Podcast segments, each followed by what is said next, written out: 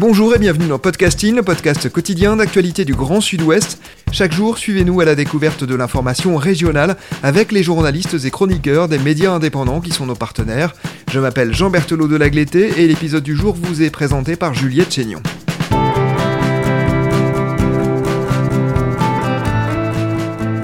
Aujourd'hui dans Podcasting, nous parlons de bière brassée en Nouvelle-Aquitaine et par des femmes.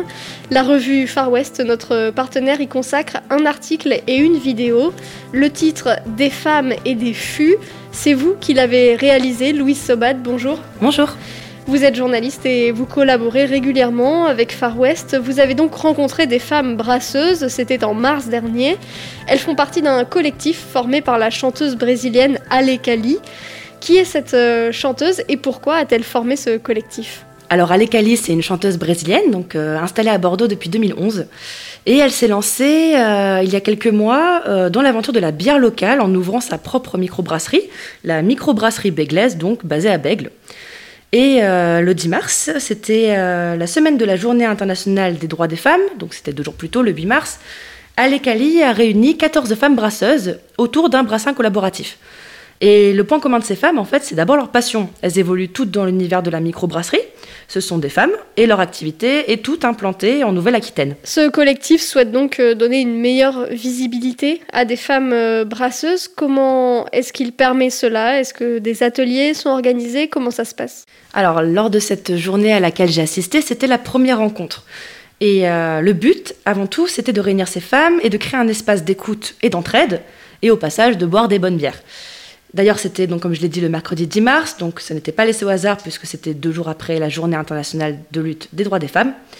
Et en fait, ce brassin collaboratif, c'était surtout une excuse pour réunir ces femmes autour d'une même envie, celle de concilier la bière et la sororité, au sein d'un collectif qui est donc féministe. Et d'ailleurs, les brasseuses réfléchissent aussi à, d'autres événements. Par exemple, elles parlaient d'un éventuel festival afin d'offrir davantage de visibilité aux femmes brasseuses de Nouvelle-Aquitaine. Justement, cette euh, visibilité, est-ce qu'elle est moindre pour les femmes brasseuses? Quelle est leur place dans ce monde de la brasserie? Les femmes dans le monde de la brasserie ne sont pas forcément moins nombreuses, par contre elles sont moins visibles. Alekali m'expliquait que les femmes sont présentes dans les brasseries, mais elles sont généralement reléguées aux tâches secondaires, c'est un peu les petites mains derrière la figure du brasseur.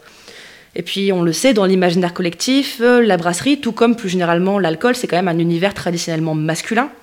Et puis, comme dans tout milieu professionnel, il y a du harcèlement sexuel, il y a la culture du viol, le sexisme, présent dans le secteur brassicole. Donc, ce genre de mouvement permet aussi de s'unir contre ça et de créer un espace d'entraide, d'écoute, dans ces cas-là plus graves. Ça sent la bière de Londres à Berlin. Ça sent la bière, Dieu qu'on est bien. Ça sent la bière de Londres à Berlin. Ça sent la bière, donne-moi la main. C'est plein d'Eulenspiegel et de ses cousins et d'arrière-cousins de Bruegel l'ancien. C'est plein de vent du nord qui mord comme un chien. Le porc qui dort, le ventre plein. Ça sent la bière de Londres à Berlin ça sent la bière, Dieu qu'on est bien. Ça sent la bière de Londres à Berlin. Ça sent la bière, donne-moi la main. C'est plein de verres pleins qui vont à kermesse comme vont à messe vieilles au matin. C'est plein de jours morts et d'amour gelé. Chez nous, y a que l'été, que les un corps. Vous l'avez dit, euh, un des préjugés sur les femmes, c'est qu'elles sont moins intéressées par euh, l'alcool. Quels sont les autres euh, préjugés auxquels peuvent être confrontées les, femmes qui produisent de la bière et peut-être aussi les consommatrices? Alors c'est vrai que concernant les femmes brasseuses, j'ai beaucoup échangé avec donc ces femmes elles-mêmes brasseuses au cours de la journée. C'est vrai que je n'ai pas vraiment eu écho de préjugés. Ce sont des femmes passionnées qui, qui aiment la bière et qui vivent de ça et Voilà, je n'ai pas plus de, choses là-dessus. Par contre, c'est vrai qu'on a beaucoup parlé du préjugé des femmes en tant que consommatrices. C'est ce que m'expliquait Alekali. Donc on a tendance à croire, à tort, que les consommatrices en tant que femmes préfèrent euh, des bières légères en alcool, fruitées, sucrées. On pense aux bières blanches ou aux bières rouges aromatisées, à la cerise, etc.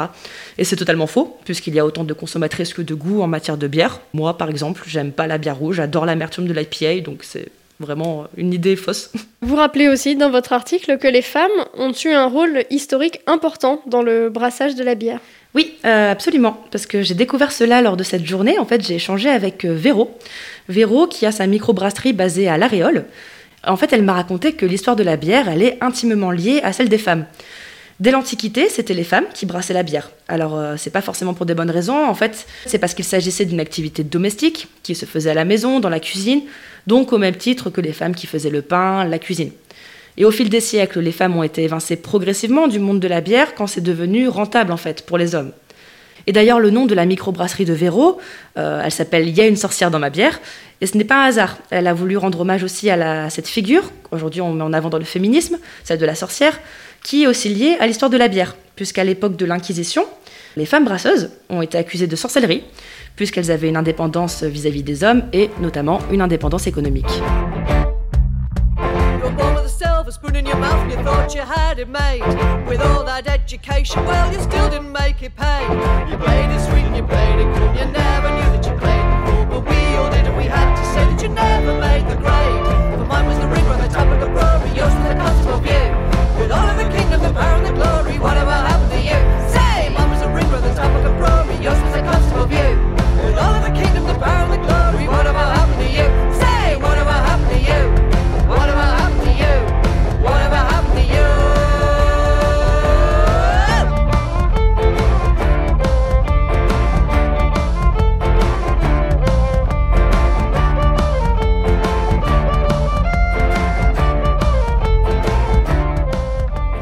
Pendant votre reportage, les femmes du collectif ont travaillé à, une fabrication euh, de bière euh, commune. Qu'est-ce qu'elles ont choisi de créer? Comment est-ce que ça s'est passé? Alors, euh, la fabrication de cette bière, donc ce brassin collaboratif, s'est déroulée toute la journée. On avait rendez-vous à, à 8 heures et je crois que ça s'est terminé sur les coups de 14 heures, sans compter les, mois de, fermentation, de, repos de la bière. Donc, la bière qu'elles ont élaborée, la recette était déjà prête. C'est une Juicy IPA dans les 7 degrés d'alcool, très amère, très fruitée. Alekali l'a définie comme une bombe aromatique. Et, euh, et d'ailleurs, derrière ce choix de bière, il y a encore cette volonté de déconstruire ce cliché tenace dont je vous parlais, comme quoi les femmes préfèrent les bières légères et sucrées, ce qui n'est pas vrai. La bière va s'appeler la beauté. C'est un jeu de mots entre beauté du mot belle et beauté comme beauté les fesses de quelqu'un. Et elle sera distribuée dans chacune des microbrasseries de ces 14 brasseuses. Et il me semble d'ailleurs qu'elle est quasiment prête là. Vous n'avez donc pas pu encore euh, la goûter? Non, malheureusement. L'idée, c'était aussi donc pas que de boire euh, de la bière ou de la brasser, c'était tout simplement de discuter, débattre. Est-ce que vous avez assisté à des discussions qui vous ont marqué? Euh, alors les débats, il y en a eu, mais c'était pas tant porté sur le féminisme en tant que courant de pensée et mouvement politique. Par contre, c'est vrai que ce qui m'a marqué de suite quand je suis arrivée, c'est qu'il y avait des revues, des livres féministes disposés un peu partout en libre service. Donc c'était clairement au cœur de cette journée, on le savait toutes. Mais durant cette journée, les brasseuses ont surtout en fait échangé sur le collectif en, lui-même, leur vision quant à- au collectif, à son avenir, le brassin collaboratif. Elles ont beaucoup discuté d'un possible nom, du nom de la bière, donc la beauté, les illustrations, etc. C'était très professionnel, bien sûr.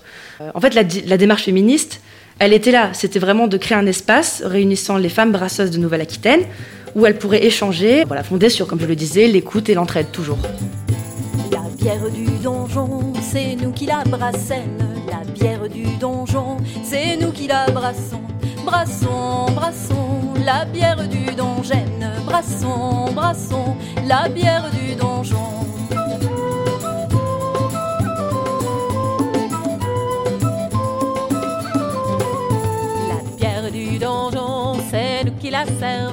La bière du donjon, nous qui la. Servons, servons,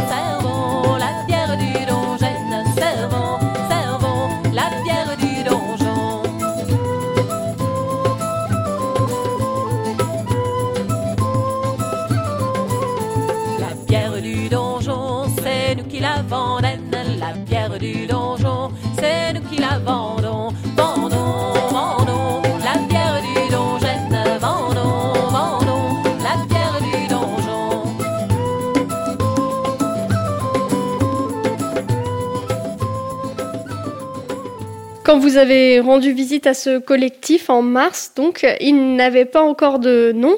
Trois mois plus tard, est-ce que les brasseuses lui en ont trouvé un? Alors j'ai récemment euh, contacté Alekali justement pour en savoir un peu plus sur le collectif. Et elle me disait euh, qu'il n'a toujours pas de nom.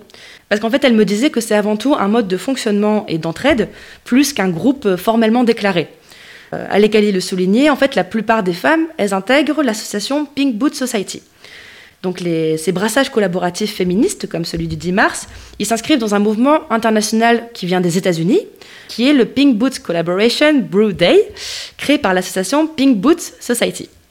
En fait, il s'agit d'une organisation américaine à but non lucratif qui soutient donc les femmes brasseuses et qui euh, pousse à la création de bières artisanales en les soutenant euh, financièrement, en les aidant en cas de problème, etc. Euh, notamment, l'association facilite le réseautage entre ses membres et donc les brassins collaboratifs. Et les bénéfices de vente de ces bières sont redistribués entre elles. Et les revenus euh, peuvent notamment servir à financer euh, la formation de ces femmes. Merci Louise euh, Sobad, votre vidéo et votre article Des femmes et des fûts sont à retrouver sur le site internet de la revue Far West. Merci Juliette Chénion, c'est la fin de cet épisode de podcasting, production Anne-Charlotte Delange, Lisa Feignet, Mathilde Leuil et Marion Ruot, iconographie Magali Marico, programmation musicale Gabriel Taïeb, réalisation Olivier Duval. Si vous aimez podcasting, le podcast quotidien d'actualité du Grand Sud-Ouest, n'hésitez pas à vous abonner, à liker et à partager nos publications. Retrouvez-nous chaque jour à 16h30 sur notre site et sur nos réseaux sociaux, ainsi que sur ceux des médias indépendants de la région qui sont nos partenaires. Retrouvez-nous aussi sur toutes les plateformes d'écoute, dont Spotify, Apple Podcast ou Google Podcast. Podcasting, c'est l'actu dans la poche.